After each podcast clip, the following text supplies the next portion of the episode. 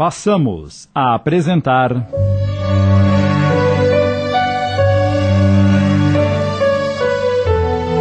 O Jardim dos Girassóis. Obra de Lígia Barbieri Amaral, adaptação de Sidney Carbone.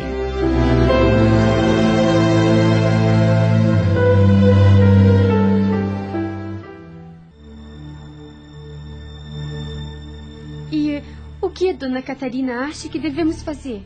Ela nos convidou para irmos ao centro com ela esta noite. Disse que, se seu pai estiver mesmo nesta casa, poderá receber ajuda lá. Ao ouvir isso, Alberto se manifestou, ainda com lágrimas nos olhos. Não, isso não! Por favor, Lenita, se você me ama, não faça isso comigo! Juliana achou a ideia excelente. E a que horas é a sessão? Às oito. Dona Catarina ficará nos esperando na porta às sete e meia. Entretanto, inconscientemente sensibilizada pelos apelos de Alberto, Lenita titubeou. Será que deveríamos mesmo mexer com isso, Ju? Se é pelo bem dele, por que não? Vamos fazer o seguinte: a gente liga para o tio João Vitor e pede para ele ir conosco. Ele também era tão ligado ao papai. que coisa incrível! Eu estava pensando justamente nisso. Até parece que nós duas pensamos com uma só cabeça. Alberto estremeceu estava realmente confuso. Como podem me amar e ao mesmo tempo preocupar-se com João Vitor? Não, elas não vão ao centro. E muito menos com aquele traidor. Eu não vou deixar. Mas que eu posso fazer se nem ao menos consigo me aproximar delas e intuí-las? Animada, Lenita continuou. Dona Catarina me disse que lá no centro há um grupo de jovens que toma conta das crianças, enquanto os pais participam da reunião. Assim, podemos levar também o Lipe. Por falar nisso, cadê ele? Só então Lenita se deu conta de que já passava das dez horas e Felipe ainda não tinha se levantado. Nossa, até me esqueci desse menino. Está me saindo um belo de um dorminhoco. Vamos acordá-lo. Seguidas por Alberto, as duas foram para o quarto e encontraram o menino ardendo em febre. Meu Deus! Pegue o termômetro para mim, Ju. Minutos depois. Ele está com quase 40 graus de febre. O que faremos? Eu vou ligar para o tio João Vitor agora mesmo. Alberto pensou em impedi-la, mas não teve coragem de sair do quarto. Embora soubesse que a doença do filho fosse apenas um estratagema tramado por Xantipa, a fim de impedir que a família saísse de casa naquele dia, ver Felipe naquele estado o fazia sentir-se culpado. Aproximou-se do menino e segurou-lhe a mão com força, dizendo: Não se preocupe, meu filho, o papai está aqui. Para sua surpresa, Felipe sentiu sua presença e disse com voz frágil: Papai, eu não vou deixar mais aquele homem mau bater em você. Fique calmo, querido. Ninguém vai bater no papai. Eu vou ficar aqui ao seu lado até essa febre passar. Felipe sorriu e adormeceu. Instantes depois, Juliana retornou ao quarto. Tio João Vitor disse que está vindo para cá com um médico. Como é que o Lipe está? Agora dormiu, mas ainda há pouco estava delirando. Falou que não ia deixar ninguém bater no Alberto. Ele falou como estivesse vendo o pai. Não seria melhor a gente dar um banho nele? Você tem razão. Talvez a febre abaixe. Ah, papai, se você estiver mesmo aqui, ajuda a gente. Não deixe que nada de ruim aconteça com o Lipe. Alberto andava de um lado para outro sem saber o que fazer. Estava aflito. E se eu chamasse o Xantipa e pedisse para ele suspender o plano? Não, certamente ele não atenderá meu apelo. Mas. E, e se Felipe morrer?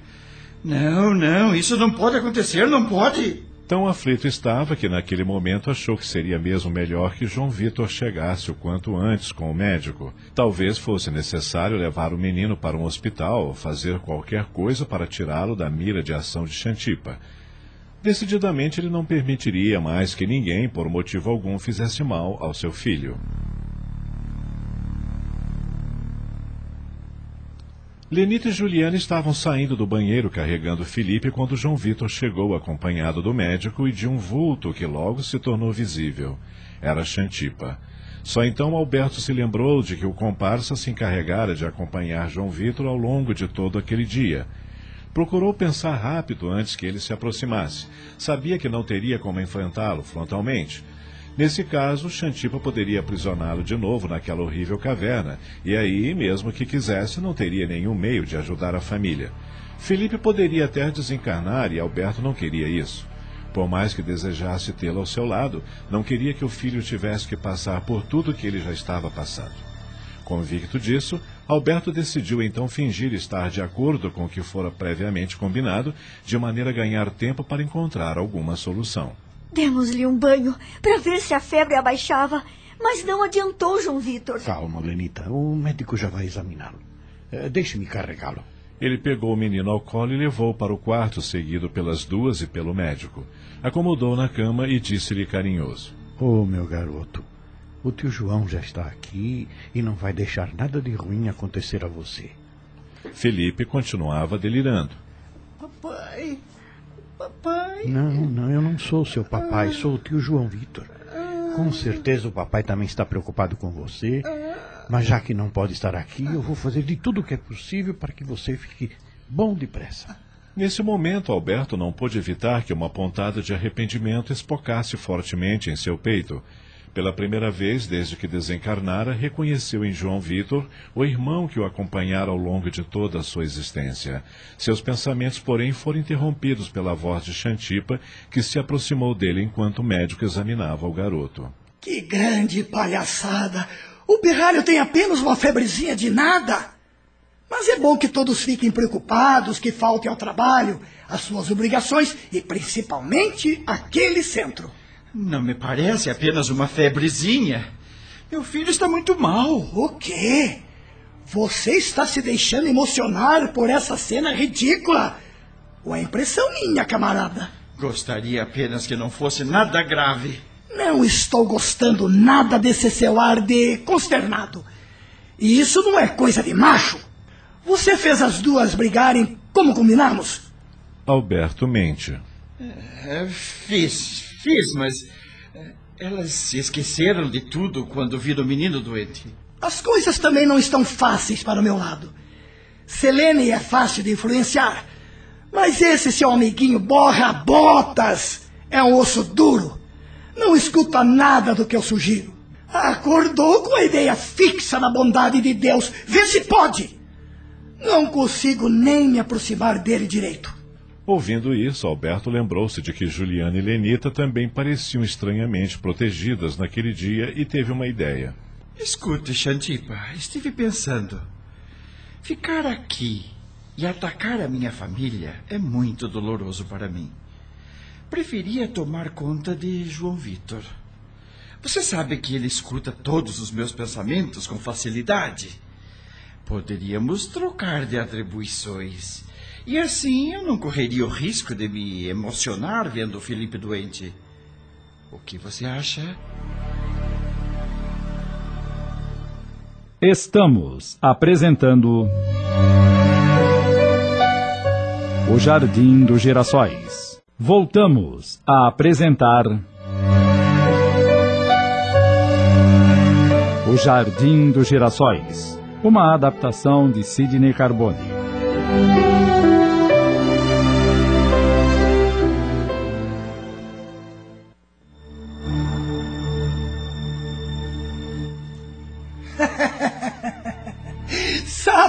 Você está ficando inteligente, camarada? Bem pensado.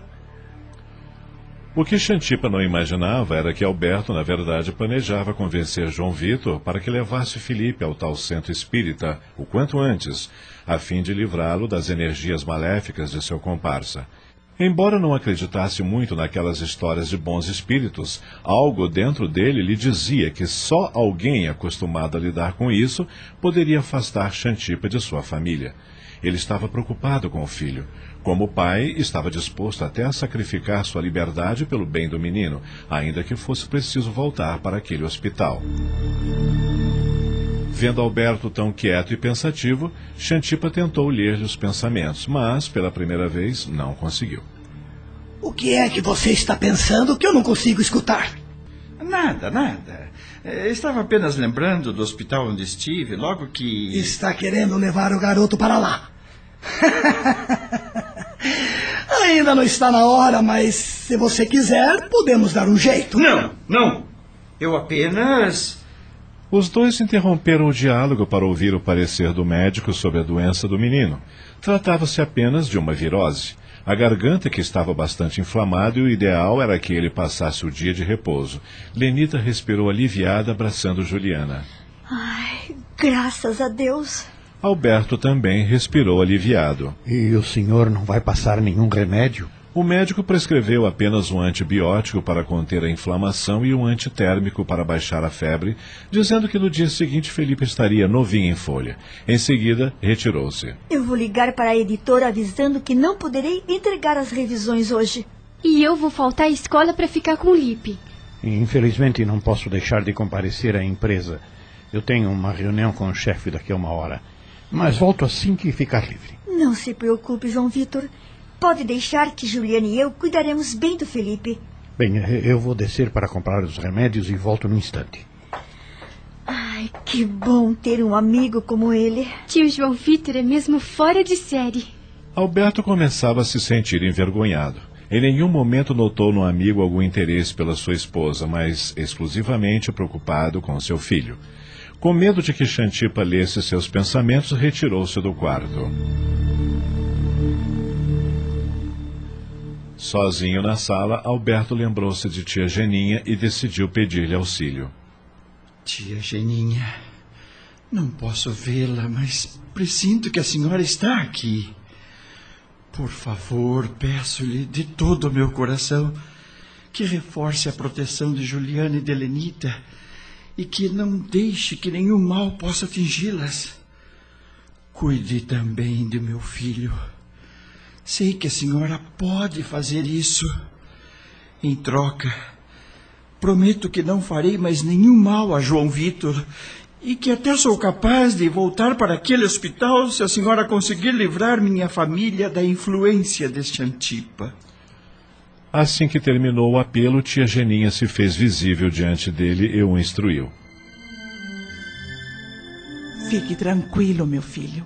Fico feliz que esteja começando a enxergar as coisas de uma maneira mais racional.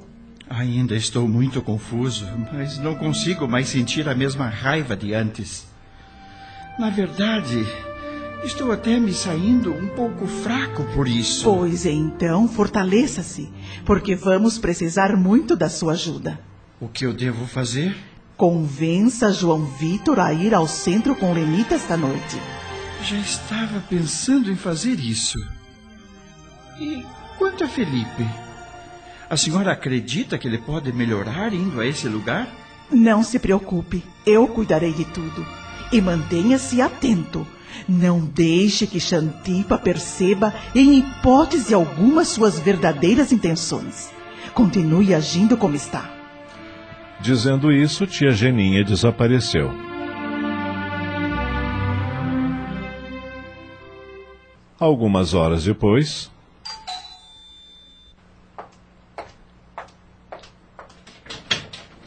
Oi, Juliana. Paulo, que surpresa! Durante o almoço, minha mãe me falou sobre a doença do seu irmãozinho e eu vim ver se estão precisando de alguma coisa. E como é que ela soube? Através do senhor João Vitor. Eles trabalham na mesma empresa, se esqueceu? Ah, é mesmo. Acho que você e a dona Lenita estão precisando de algumas palavras de conforto. Por isso, tomei a liberdade de lhe trazer isto. Eh, Tome. Outro livro? É um exemplar de O Evangelho segundo o Espiritismo. Obrigada, Paulo. Você é tão gentil. Mas entre, por favor. Um pouco incomodado, Alberto viu quando Juliana puxou-o pela mão e o conduziu para o interior da casa, mas não conseguiu sentir raiva.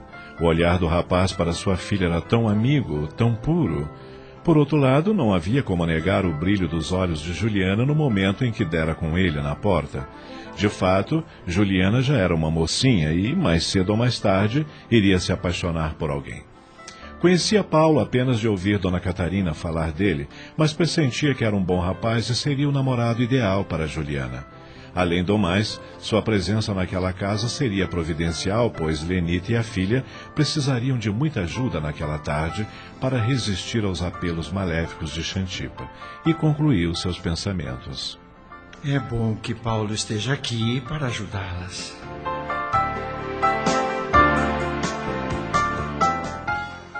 Acabamos de apresentar.